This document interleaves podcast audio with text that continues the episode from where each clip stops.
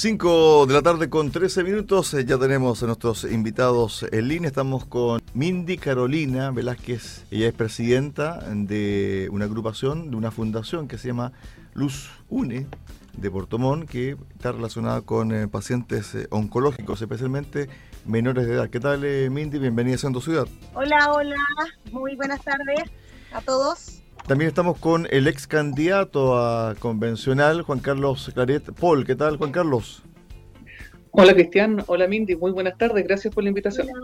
Y estamos con también el ex fiscal eh, regional, Marcos Emilford, y actual candidato a diputado. ¿Qué tal, Marcos? Bienvenido a Centro Ciudad.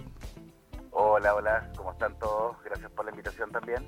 Hemos hecho este panel en relación al caso del el convencional electo y estando ya haciendo en ejercicio de sus funciones Rodrigo Rojas Bade en relación a, esta mentira que urdió sobre su enfermedad.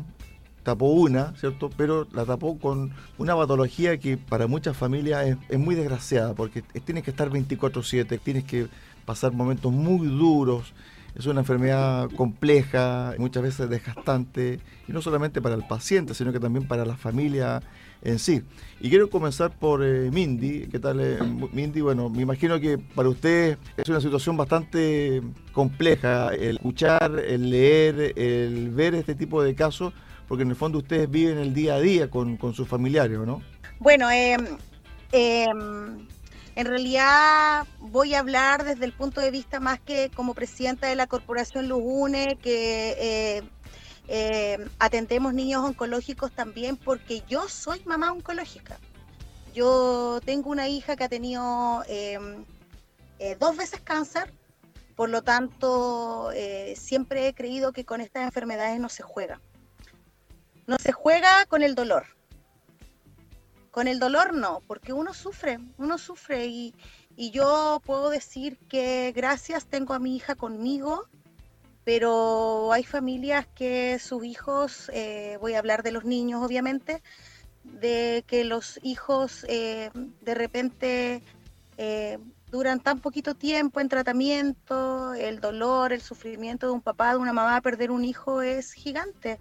No se lo damos a nadie, o sea, cualquier tipo de enfermedad, jugar con cualquier tipo de enfermedad es horrible, pero ya de un cáncer es horroroso. La verdad que no, no ¿qué más podría decir?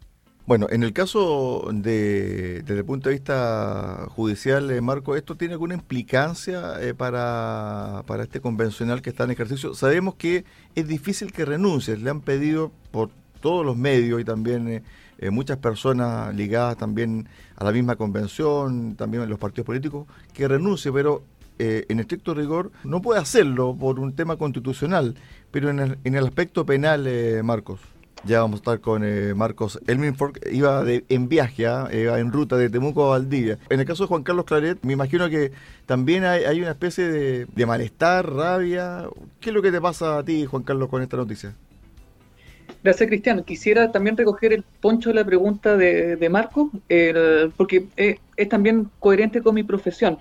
Mira, ocurren varias cosas. Yo simpatizo con Mindy porque efectivamente cuando eh, hay una persona que juega con, una enfermedad que es indecible para muchos, lo cierto es que la fe pública se ve por una parte deteriorada, pero también el, el sentimiento de las personas que ya no están, de las personas que están día a día sufriendo, eh, claro, es, doblemente victimizante para ellos.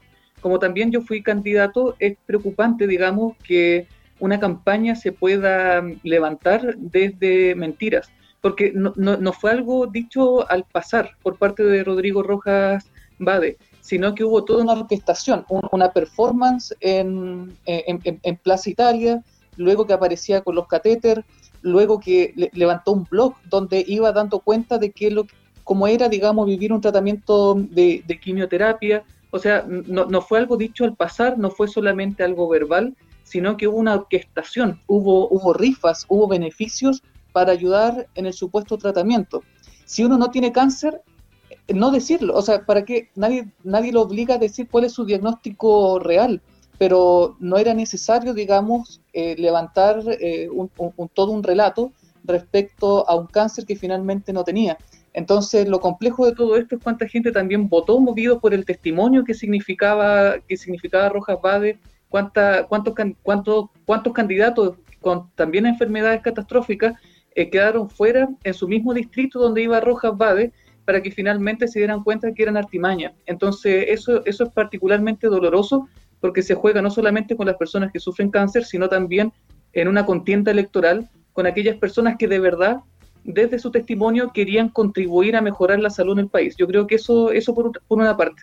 Ahora, tú le mencionabas y le preguntaba a Marco, no sé si Marco está, todo, sí, está, conectado. Eh, sí, ya está Marco ya, así que le vamos ah, a... Entonces, para que, lo, para que responda él su, pregunta. Perfecto, le vamos a hacer eh, nuevamente la consulta a Marcos Emilford, ex fiscal eh, regional. Bueno, desde el punto de vista penal, eh, Marco, ¿Cuáles son las implicancias que tiene este caso? Sabemos que desde el punto de vista constitucional es muy difícil que él pueda renunciar. Hola, ¿cómo está? No sé si se me escucha porque estoy en este momento, digamos, en, un lugar que no tengo tan buena señal. Diez puntos, se Marco. Ah, perfecto. Mira, em, respecto a lo primero, a ver, eh, el, tema, eh, eh, muchas veces se van, se van repitiendo ideas y esas ideas van quedando asentadas como por, por, arte de magia, digamos. ¿ah? Entonces se repite. Mira, yo, yo, esa afirmación de no puede renunciar porque no está en la Constitución. A ver, hay muchas cosas que en relación con la regulación de la Convención Constitucional que no están en la reforma constitucional que la crea. Muchas, muchos aspectos y todos esos aspectos se tienen que solucionar una vez que se van presentando, porque recordemos que este fue un proceso que tuvo bastante improvisación en su génesis, también en su trabajo legislativo, y hoy día lo vemos en la propia ejecución de cómo está funcionando la convención. De tal manera que a mí me parece que no es así, a mí me parece que perfectamente el señor Rojas Bade, y es lo que debiera hacer, ¿verdad? Es simplemente tomar sus cosas, pedir mm. perdón, e irse para su casa y, y dejar la Convención Constitucional. Eh, en segundo lugar, eh, este es un crimen o un delito en contra de la democracia. Es un delito en contra de la democracia, más allá del tema eventualmente penal. Y es un delito en contra de la democracia porque precisamente a través, como decía uno de los panelistas, uno de las personas entrevistadas acá, Acá, eh, a, través de una, del empleo de fórmulas fraudulentas, de fórmulas engañosas, al elector se le, se le, mm, digamos, se le sedujo falsamente y por lo tanto. Está, a mi juicio, la elección de este señor viciada. Y si está viciada, lo que diga en la Convención Constitucional carece de total legitimidad y de representación ciudadana. Así las cosas no tiene nada que hacer en la Convención Constitucional. Él llegó ahí producto de un engaño, engaño que no puede ser, digamos, simplificado en el término de un error. Un error es lo que le pasó a Caselli, digamos, que pateó mal el penal. Acá, lejos de eso, hay secuencias de actos, unos de, tras otros, premeditados, en orden a engañar a la ciudadanía para obtener un cargo. Y de esa forma entonces lo que haga, y esto no se trata de cualquier función que está cumpliendo. Si él no está de, no, no, no, él, fue elegido para, el, para, para uno de los procesos más trascendentes de nuestra historia. Él no está escribiendo la constitución a todos nosotros. Y por lo tanto, un mínimo de decoro y responsabilidad hacen que él, junto con pedir disculpa y perdón, se vaya para su casa. Desde otra perspectiva, además, es tremendamente poco ético, bajo e inmoral lo que se hizo. Porque recurrir, recurrir falsamente a inventar que se tiene o se padece una de las enfermedades, tan, tanto sufrimiento causan tantas familias para lograr un propósito electoral, no puede ser calificado de otra forma sino que de una bajeza que no tiene nombre. Y en tercer lugar, en relación con lo que me preguntaba, en relación con los temas o aspectos penales, bueno, eso será materia, yo me imagino que a partir de esta información, si es que no ha habido denuncia o no ha habido querella, ¿verdad? Eh, o querella, ¿verdad? Se habrá iniciado una investigación de oficio con el Ministerio Público para poder escudriñar y efectivamente poder visualizarse que existe o no la posibilidad de la configuración de algún tipo penal en este caso, eh, la verdad es que desconozco los mayores detalles en relación, porque se habla ahí de la declaración jurada y de otros documentos. Habría que analizar la naturaleza de ese documento, si es instrumento público, si es instrumento privado, etcétera, todos los elementos de tipo penal. Y eh, entonces, pero al menos la investigación debiera hacerse. En el caso de Mindy, que ella es presidenta de Luz UNE, una fundación que ayuda a niños con eh, cáncer en Puerto Montt, ¿A ti te han llamado familiares, te han llamado personas que están dentro de esta fundación para expresarte, por, por último, la rabia de ellos, que ellos estaban enojados con esta situación? En realidad, hasta el momento he recibido el llamado de una sola mamá, para ser bien sincera, como para comentar lo que había pasado en realidad. Pero es como cuando yo siempre le digo, sí, eh, es penoso que lo que haya pasado con esta persona de constituyente que que mintió con una enfermedad tan grave como es el cáncer, pero sí siempre le digo que rescatemos y tratemos de quedarnos con las cosas positivas, con lo positivo que podemos llegar a lograr, con lo positivo que, podemos lograr para nosotros, para la corporación, eh, para ver cómo vamos creciendo y en realidad como que ese tema... Eh, en realidad dejarlo como más a un lado porque él eh, tendrá que pagar las consecuencias por haber mentido con algo tan doloroso como es decir que tenía cáncer. Así que yo me sigo quedando con las cosas positivas, como a lo mejor como los centros eh, eh, oncológicos que se quiere construir en la, en la ciudad de Puerto Montt para la región de los lagos, con eso me quedo. Perfecto. Ahora tú vas a una reunión de, de trabajo, ¿no? Una reunión, en realidad tengo una reunión eh, con, una, con una familia que tenemos acá en, en Frutillar y también con otras personas porque estamos viendo obviamente apoyo hacia la corporación. Perfecto. Bueno, Mindy Velázquez, presidenta de Luz UNE, estuvo con nosotros y contándonos su visión, ¿cierto?, respecto a este caso que está realmente remeciendo la Convención Constitucional. Gracias, Mindy. Un abrazo. Bueno, igual, que estén bien. Chao, chao. Estamos con Juan Carlos Clareta ahora de, de Osorno, abogado. Bueno, Juan Carlos, me imagino que esto también pone otra otro pelo en la sopa tan convulsionada de la convención, eh, Juan Carlos.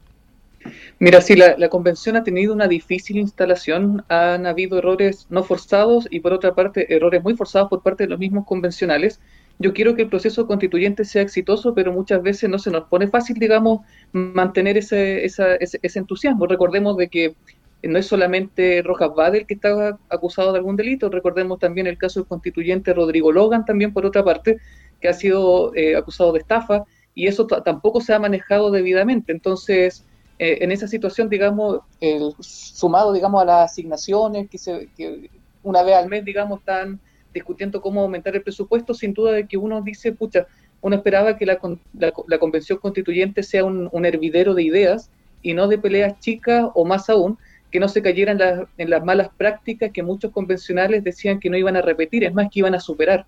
Entonces, en ese aspecto, digamos, eh, es difícil mantener un entusiasmo o una esperanza, digamos, en este, en este trabajo, más aún cuando hay constituyentes que valen la pena. El, no sé, eh, Marco igual debe conocer, el profesor Agustín Esquela, creo que nadie duda, digamos, de la calidad humana, profesional y técnica de, de, Agustín Esquella, pero claro, eh, es uno contra muchos que están remando para otro lado. Entonces, en eso yo creo que tenemos un llamado de atención a no soltar la convención constituyente para que a la hora del plebiscito de salida votemos sobre todo informados, con acceso a información, porque recordemos que los convencionales redactan una propuesta y vamos a ser todos nosotros quienes eh, después, digamos, de, cumplido el año de trabajo de la convención, vamos a, aprobar o rechazar ese texto constitucional y para eso tenemos que estar informados. Lo cierto es que en estos, eh, en estos meses, particularmente esta última semana, la, lista del pueblo ha dado un espectáculo superando incluso, lo leí en Twitter que me, me causó mucha gracia, superando incluso a Jesús,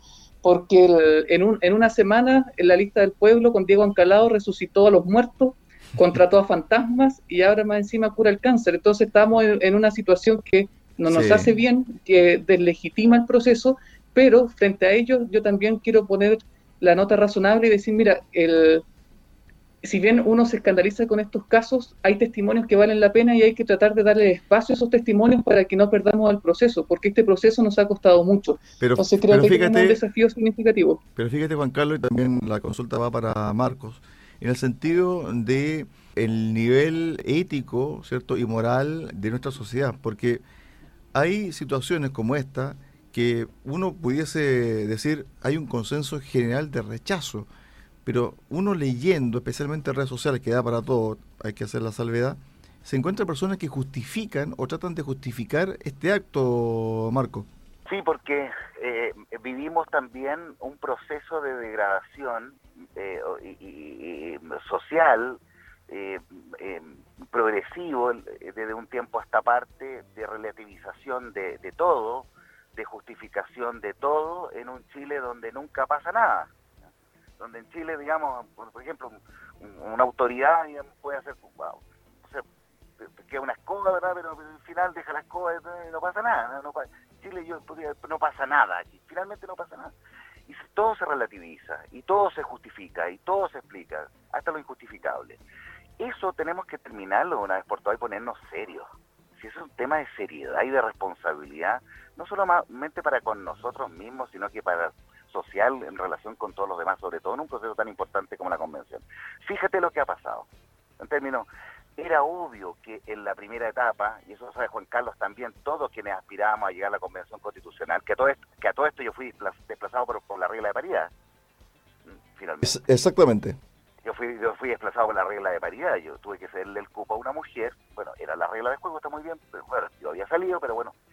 Eh, eh, fíjate lo que ha pasado se supone que dentro de, dentro de, los fundamentos, dentro del ethos, dentro del espíritu que tenía el proceso, eh, el, proceso constituyente, estaba el terminar con los abusos, terminar con los privilegios de una clase política, ¿no es cierto? Bueno, que los que estamos viendo los ciudadanos hoy día es una eh, la creación o la génesis de una nueva clase política que además se autodetermina sus propias reglas en términos de las reglas eran, de, por ejemplo, a nivel de dieta. No, no le llaman dieta parlamentaria, pero viene a ser más o menos lo mismo. Y pasamos de dos millones y medio que era la regla, ahora estamos en seis. Y en vez de tener ahora un Congreso, tenemos algo muy parecido a, un Congreso con el doble de políticos en circunstancias que queríamos tener menos políticos. Queríamos que ganaran menos. Es decir, todo lo que se dijo finalmente no tiene un correlato con lo que está sucediendo y lo que estamos viendo a nivel de espectáculo todos los ciudadanos. Y por otro lado, eh, eh, eh, y, lo cual produce, sin duda, desde la expectativa que teníamos todos, porque todos los ciudadanos tienen una expectativa, un, anhelo, una esperanza, que vemos día a día con, con, con distintos hechos cómo se está siendo defraudada esa expectativa hacia todos nosotros. Comparto que hay mucha pelea chica, comparto que hay personas muy valiosas en la Convención Constitucional, muy valiosas, pero que lamentablemente el aporte que puedan hacer ha sido opacado por, por, incidentes, por problemas, por discusiones, por torpezas, por, por errores, por mentiras, digamos, una detrás de otra. Entonces, finalmente, ¿qué es lo que tenemos hoy día? Lo que tenemos hoy día es una convención constitucional donde todos los 155 los contratamos, los contratamos democráticamente todos para que escriban una constitución. Esa es su pega.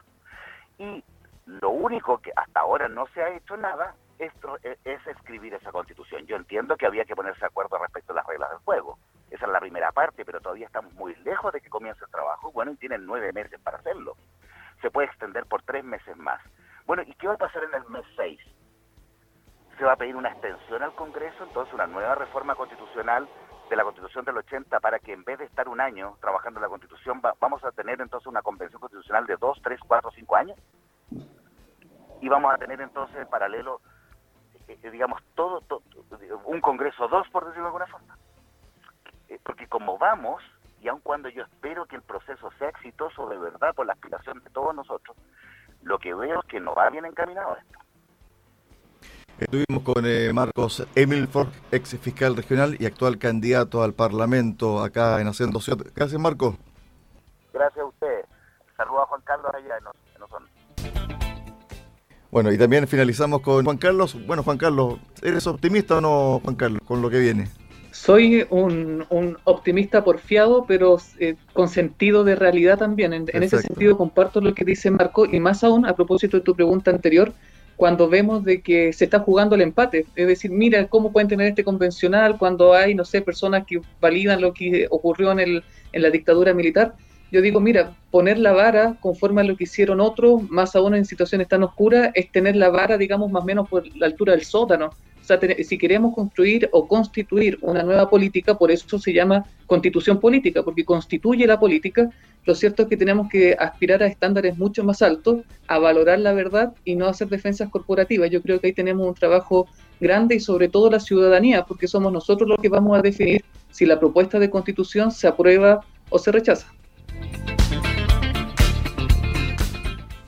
Despedimos a Juan Carlos Sebastián Claret Paul, ex candidato constituyente por el Distrito 25. Abogados, gracias. Gracias, Cristian. Saludos a todos.